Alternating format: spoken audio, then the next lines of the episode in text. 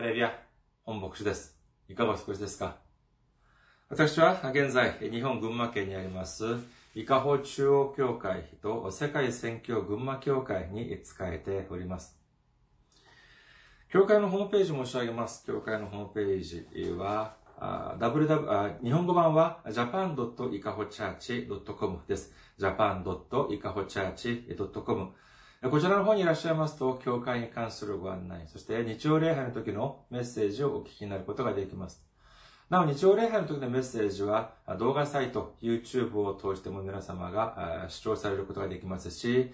または、ポッドキャストを通しても皆様が音声としてお聞きになることができます。次に、教会のメールアドレスです。教会のメールアドレスは、いかほチャーチアットマーク gmail.com です。いかほチャーチアットマーク gmail.com こちらの方にメールを送ってくださいますと、私がいつでも直接受け取ることができます。次に、選挙支援としてご奉仕してくださった方々がいらっしゃいます。ソン・ヒョンスさん、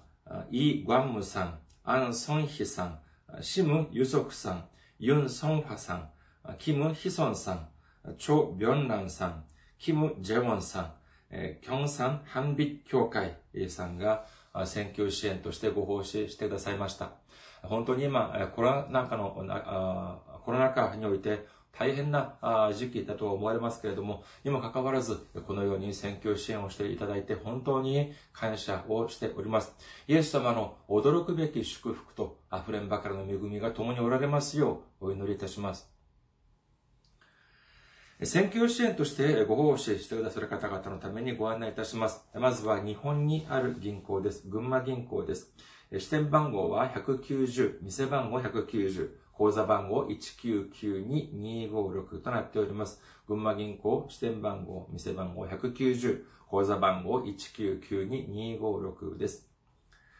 次に、韓国にいらっしゃる方々のためにご案内いたします。これは韓国にある銀行です。KB 国民銀行です。口座番号は079-21-0736-251となっております。KB 国民銀行口座番号079-21-0736-251です。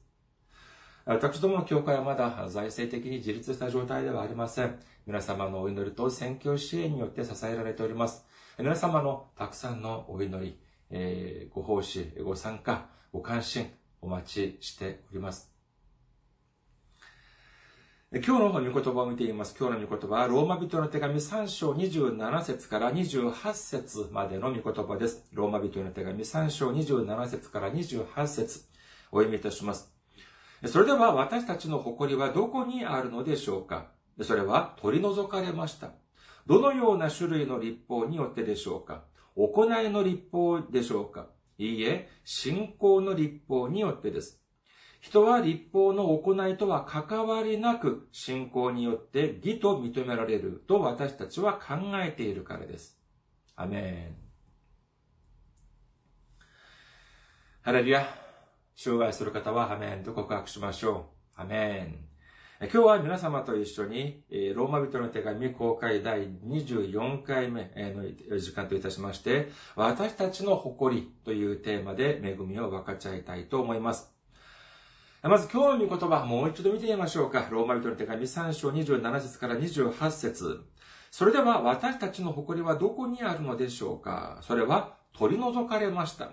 どのような種類の立法によってでしょうか行いの立法でしょうかいいえ、信仰の立法によってです。人は立法の行いとは関わりなく信仰によって義と認められると私たちは考えているからです。というふうに書かれております。さあ、まず27節から見てみましょうか。27節は、私たちの誇りはどこにあるのでしょうか？それは取り除かれました。というふうに書かれていますけれども、これは、まあ、あその、なんていうのか、簡単に言うとですね、私たちは誇るものが取り除かれた。つつまり、誇るものは何もない。私たちが誇るべきものは何もない。その心というと、少し難しいニュアンスに聞こえるかもしれませんけども、まあ、簡単に言えば自慢です。私には自慢することが何もない。このような意味合いだというふうに言えます。そして、ローマ人の手紙3章27節の後半を見てみましょうか。今日の本文の中の3章27節の後半部は、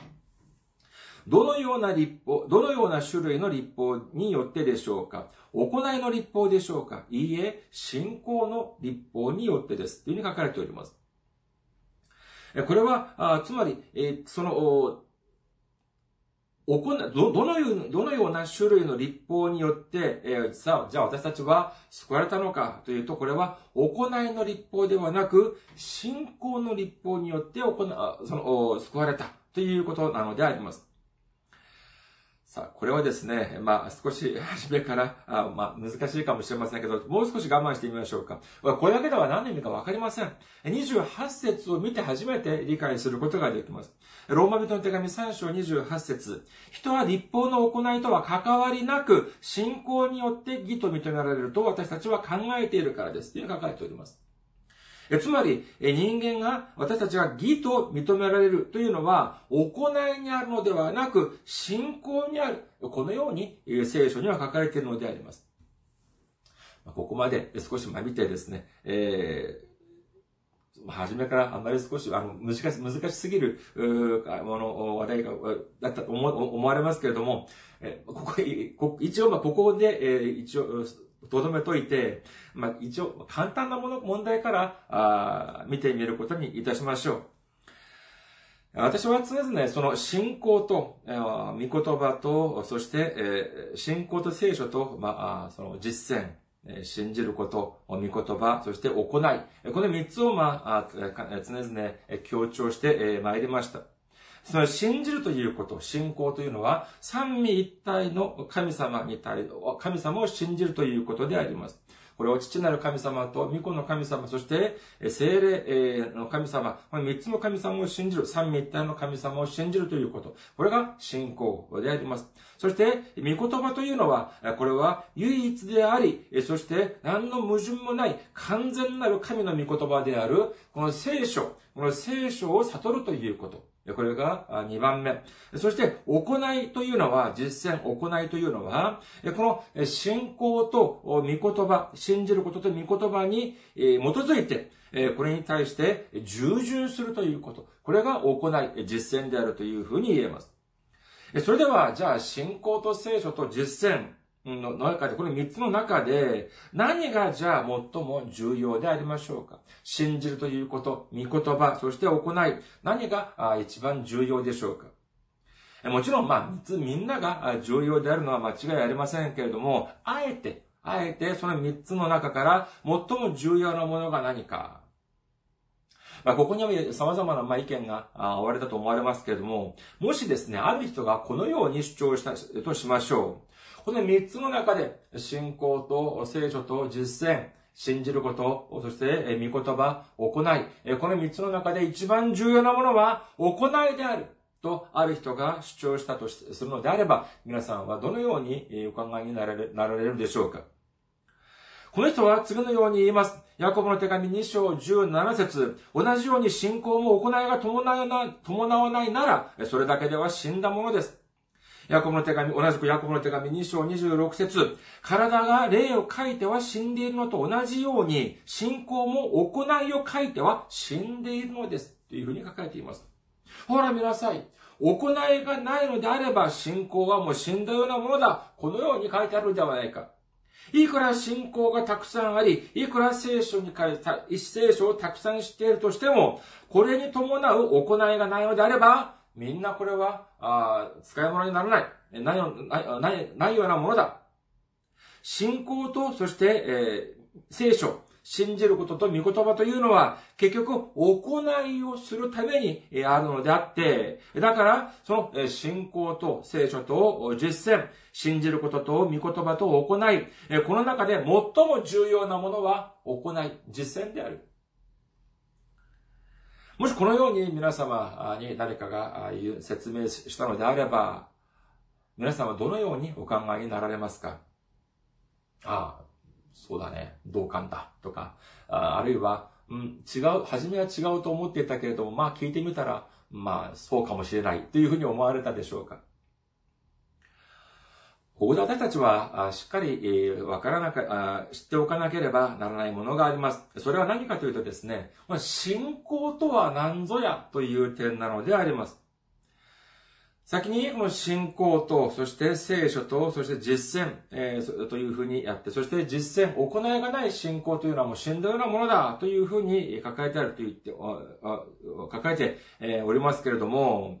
この三つの中で、じゃあ信仰の役割とは何か、信じることの役割とは何か、これをしっかり私たちは知っていなければなりません。それは何かというと、信仰というのは、その御言葉や行いを入れる器のようなものだというふうに言えるでしょう。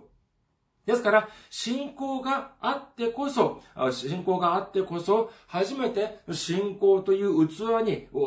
見合った御言葉と、そして行いを入れることができるのであります。いくら聖書に、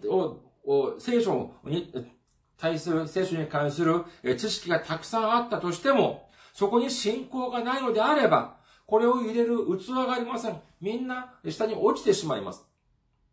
完全なる信仰なしに聖書を解釈するようになれば、これは聖書を本当にデタラメに理解することになってしまうのであります。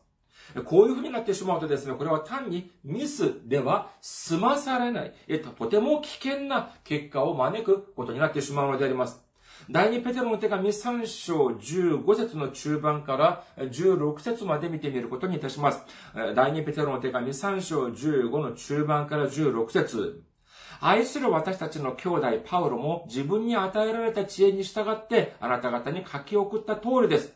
その手紙でパウロは他の全ての手紙でもしているように、このことについて語っています。その中には理解しにくいところがあります。無知な心の定まらない人たちは、聖書の他の箇所と同様、それらを曲解して自分自身に滅びを招きますというふうに書かれている書かれており書かれております。学校とかでですね、まあ、教科書に書いてあるものを誤解したり、または学校の先生が教えてくださることを、まあ、誤解したり、そういうふうにしてしまえば、まあ、テストでいい点数を取ることはできません。しかし、信仰がない状態で、あるいは誤った信仰を持った状態で聖書を読んで解釈するということになれば、これは単に試験で点数が取れないというレベルの問題ではなく、聖書には間違いなく自分自身に滅びを招く結果となるというふうに書いているので、書かれているのであります。だからこそ私たちは神様に対する正しい信仰、正しい信仰を持ってこそ、その信仰に、その信仰という器の中に、御言葉や行いをたくさん入れることができるということを信じる皆様であることをお祈りいたします。さあ、それではじゃあ、今日の御言葉に戻ってみることにいたしましょう。ローマ人の手紙3章27節から28節それでは私たちの誇りはどこにあるのでしょうか？それは取り除かれました。どのような種類の立法によってでしょうか？行いの立法でしょうか？いいえ、信仰の立法によってです。人は立法の行いとは関わりなく、信仰によって義と認められると私たちは考えているからです。さっき、先ほどは27節から28節というふうにまあ調べてみましたけれども、今度はですね、28を解釈した後、その次に27に戻ってみることにいたします。すると、より理解しやすくなるというふうに思われます。さあ、28節を見てみると、人が義と認められるというのは、これはどういうことでしょうか？今まで私と私と一緒に勉強してきた方は、すぐお分かりになると思われます。さあ、人が義と認められるというのは、これは簡単に言うと、どういう資格が与えられる？そうです。天の御国に入ることができる資格、天国に入ることができる資格を得ること、資格が得られるということなのであります。それではどのようにすれば天国に入るその資格が得られるのかというと、これは立法の行いではなく信仰にあるということなのであります。行いの立法ではなく信仰の立法によって天国に行くこと、天国に入ることができる資格が得られるというふうに書かれているのであります。27節にはじゃあどうなっているのかというと、もし自分が素晴らしい、自分の素晴らしい行いによって、その見返りとして天国に入るということができるのであれば、自分は誇ることができる、自慢することができるだろうが、そうではなく、自分がしたことは単にただただ信じただけなのに、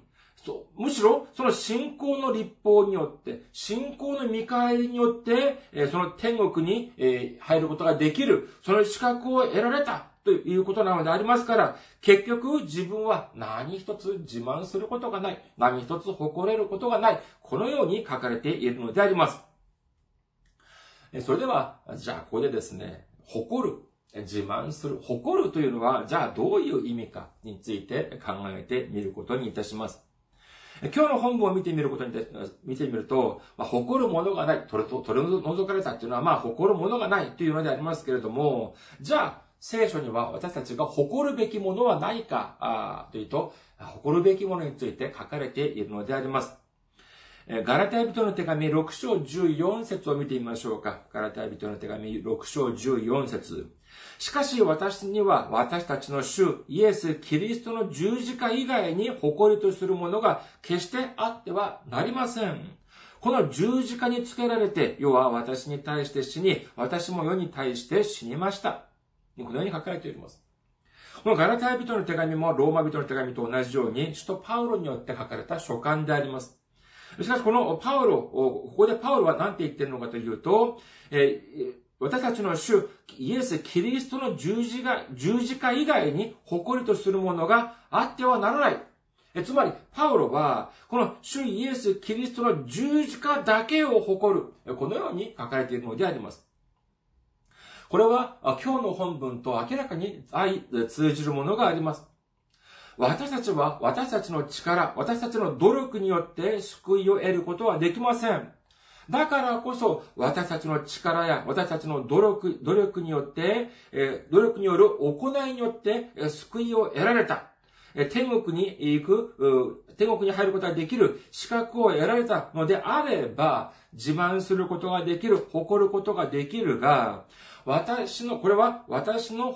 行いではなく、主イエス・キリストの十字架の働きによって救いを得ることができたから、私はイエス様の十字架だけを誇る。このようにパウロは告白しているのであります。それではこの誇る、自慢というのはこれは何か？というとですね、えー、皆さんはどうでしょうか？皆様は、皆さんは何か誇るべきものがおありですか？もしあるのであれば何をもってその誇りとされるでしょうか？一般的にはどうかと言ってですね、まあ一般的にはですね、えー、まあ、ある人は、このような、例えばお金、財産、富を誇るかもしれません。名誉や社会的地位、学歴や経歴を誇るかもしれません。あるいは自分の家族や自分の家柄を誇るかもしれないでしょう。聖書は私たちの人生においてどのように書かれているでしょうか聖書には私たちの人生において次のように書かれております。ヤコブの手紙4章14節あなた方には明日のことはわかりません。あなた方の命とはどのようなものでしょうかあなた方はしばらくの間現れて、それで消えてしまう霧です。というふうに書かれております。お金や財産、名誉、社会的な地位、学歴、経歴、家柄、このようなものはみんな霧のような人生。長くて100年。まあ、最近は少しなもうちょっと伸びましたか。まあ、でも、150年。だからでも150年も持つこ、自分が持つことができないものなのであります。それこそ儚いものなのであります。それだけでしょうかこのようなものはですね、いくらたくさん持っていたとしても、私たちが死んだ後、救いを保証してくれるものではありません。このようなものをたくさんも、いくらたくさん持っていても、それは私たちの救いと何の関わりもないものなのであります。第二コリント人の手紙4章18節には次のように書かれております。第二コリント人の手紙4章18節私たちは見えるものにではなく、見えないものに目を留めます。見えるものは一時的であり、見えないものは永遠に続くからです。というふうに書かれております。私たちが目に留めるべきもの、私たちが注目すべきものというのは、人間の目に見えないもの、永遠なるものであります。見えるものはほんの一時的にあって、そしてなくなってしまいます。虎は死して皮を残し、人は死して名を残すというふうに言いますが、私たちが救われるのでないのであれば、そんな名前残したって何の意味があるでしょうか？にもかかわらず、人々は今も見えないもの、永遠なるもの、救い、救い、救いを得られるというもの、天国に行けることというものに関しては関心がありません。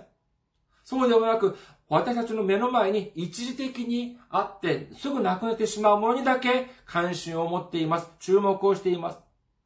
このようなものはいくらたくさん持っていたとしても、私たちは救われることはできません。救いとは何の関係もない者たちなのであります。私たちが本当に最も尊く、最も大事に、考えなければならないのは何か、最も誇るべきものは何かというと、それは一時的に私たちが持って所有して、そして長くても数十年しか所有することができないものではなく、私たちを救いに導いてくださるイエス様の十字架だということを信じる皆様であることをお祈りいたします。人々は自分にとって、まあ、尊いもの、大切なものを、まあ、自慢する、誇るというふうに申し上げましたけども、じゃあ、それだけでしょうか？人々は何をじゃあ誇るものか、誇るかというと、まあ、それ以外には自分の力となるものを誇る。このように言うことができると思います。ここで誇るというのは、何かまあ自慢をする。ねえねえ、私の、私こういうことがあるんだとか、そういうふうに自慢をするということではなくてですね、自分、自分が難しいと、まあ困難に立ちはだかった時、その時に自分の力になり得るものを誇るというふうに言えるでしょう。以前私はある方からですね、このようなことを聞いたことがありました。その方はですね、自分が大変な思い、何か困難に立ちはだかった。というとですね、困難にぶつかったというとですね、その人は、以前、昔、若い、若かりし頃に留学をした、その時のことを思い出す。このように言っておりました。その方曰く、その時は本当に留学している時はお金もなく、そして働こうとしてもまあ外国でありますからいろいろ制限があります。ですから、まともに本当に、え、食べることもできない、そのような経験もしたそうであります。何日も食べることができなかったということもあったそうであります。え、そして、その人曰くですね、ですそのような、今も何か困難に、えぶち当たった時にですね、今もその時の経験を思い出す。そして、いや、昔そんな大変な時も克服できたんだから、今私がこのような今の問題を克服できないわけがない。そういうふうに自信を持つそうであります。ですから、このような場合は、その大変だった留学時代というのが、この人の誇りというふうに、誇りとなっているというふうに言えるでしょう。私はですね、私の、その、まあ、の経験を申しますと、まあいろいろありますけども、え、最近ですね、まあ結構、まあいろいろ経済的にも いろいろ余裕はないにもかかわらずですね、パソコンを1台購入しました。えー、以前、今まで使っていたパソコンが2000、え、韓国で買ったあ2013年に購入したものですから、今年が2021年ですから、だいたいまあ8年ぶりに購入したというふうになるでしょう。あ、この8年ぶりにパ、8年間パソコンを使っていると、まあ、車だったら全然問題はありませんけれども、8年間使っていたらどうなるのかというとですね、もう、ファンの音、その、まあ、その扇風機みたいな小さなファンがたくさんありますけれども、それの音がもう本当にけたたましく鳴り響きます。まあ、もう、エアコンの室外機ぐらいに、うんうん音が鳴って、え、鳴り、え、響きます。まあ、ファンぐらいだったら、まあ、それだけ買い替えれば済む問題でありますけれども、えー、本当にもリブートをしたり、データを入力していたら、一瞬にして、プログラムが閉じて、パソコンが再起動したり、そのようなことがもう本当に日常茶飯事でありまして、もうここまで来ると、精神的にも、じゃなくても肉体的にもなんか健康に支障が起きたすんじゃないかっていう、本当に深刻な状況になりまして、まあ仕方なく、本当に、今度パソコンを買ったんです、ありますけれども、いや、これがですね、本当にセットアップするのが、もう本当に大変でありまして、8年間のブランクっていうのは本当に大変で、えー、して、今、その、それまで自分が持っていた常識が全く通用しないっていうのを改めて、え痛感いたしました。そして、いや、これもしかして高いお金払って、えー、せっかく買ったものだけども、もう返品もできません。もうあの、電気を通してしまいましたから。ですから、もうこれ、もうどうしようか。もう高いお金買って払った、えー、買ったものだけども、本当にあの、使えずに、えー、家のどっか隅っこに置いてしまうのではないかっていうような、そのような本当に危機感も 本当に感じました。その時にネイリ、あの、私の脳裏を霞んだものは何かというとですね、えー、先日申し上げました、その、ポッドキャストについての経験でありました。私が韓国にいた時に、まあ、日本語を教えていたりもしましたけれども、その日本語学校で、まあ、ポッドキャストをしましたけれども、その時は、一週に一回、私がスタジオに行って収録をすると、それも日本語学校の方で、みんなも、えっ、と、効果音とか、えー、音楽とか、そしてそれみんなもファイルを作ってくださる。そして、えー、ポッドキャストも解説してくださる。そして、えっと、まあ、その登録もしてくださる。そういうのもみんな、えー、上げ前生前だったわけでありまして。ですから私はもう何の、もうただ録音だけする。それだけでおしまいでありました。しかし私が日本に来てですね、このようにメッセージを伝えるというふうになると、どうもポッドキャストは、これは避けては通れないというふうに思われまして、さて、ではやってみるかというふうに思い立ったんですけれども、これがなかなか一筋縄ではいかない。もう、え全然私は経験がないわけですから、えインターネットとかもですね、いろいろ見ましたけれども、点で、あの、その、合点がいかない。と、とてもじゃないけども、もう歯が立たないというようなあ状況でありました。これもまあ韓国や日本の会社でもなく、ポッドキャストっていうのはアメリカのアップル社がやっているものでありますから、そのアメリカの担当者と何度もメールとかでやり取りしたり、え助言を受けたりもしましたけれども、本当に挫折一歩手前まで行ったことがあります。周りに本当に聞く、尋ねる人もいない状況でありまして、本当に当時はですね、えー、思い返せば2週間ぐらい、本当に、えー、どれほど頭を痛めたか知れません。しかしですね、その時も、イエス様が、知恵を、私のような、本当にあの、いろいろ足りない 私にもですね、その知恵を与えてくださってですね、本当に無事に解説をして、解説ができた、そのような経験があります。ですから今度もですね、このパソコンと、パソコンに関してもですね、いや、まあ、本当に全然わからないけれども、その前、ポッドキャストの時も、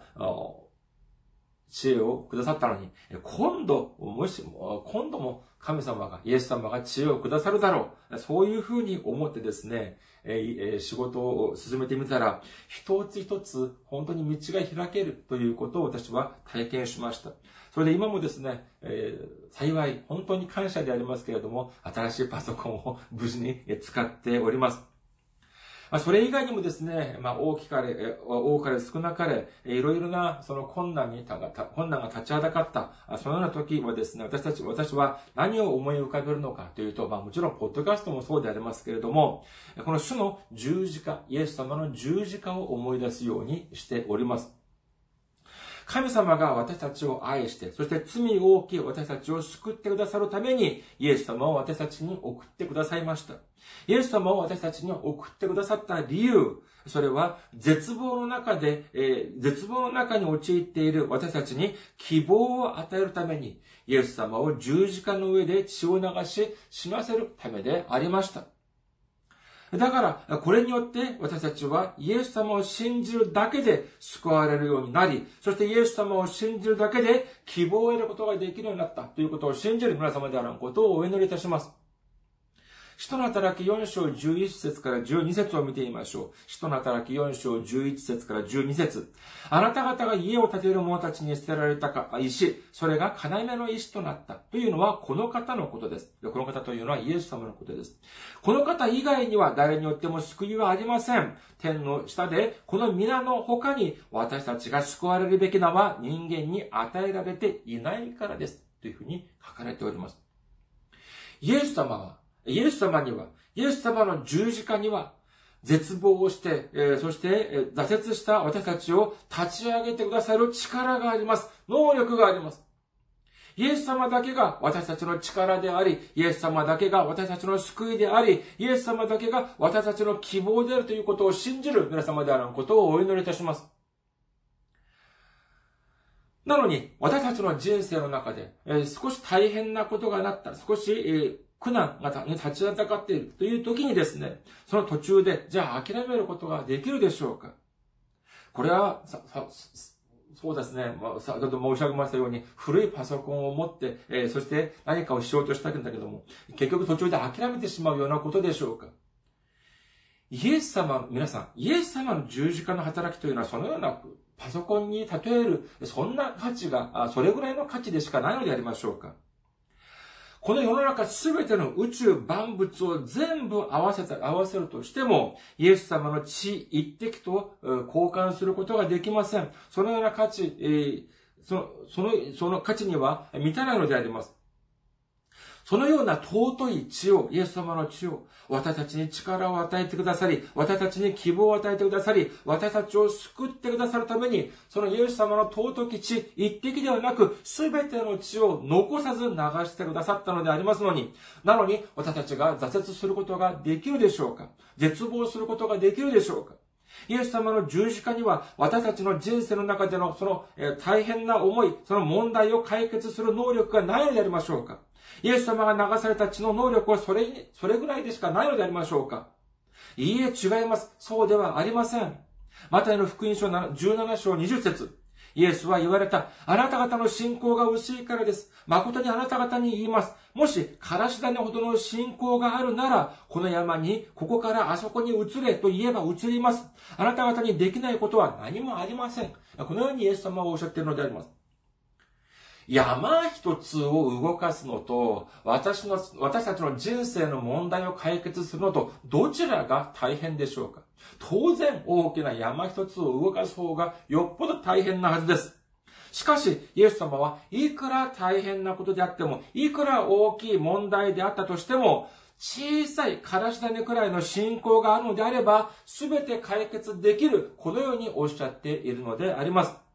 それではこれは何に対する信仰でありましょうか？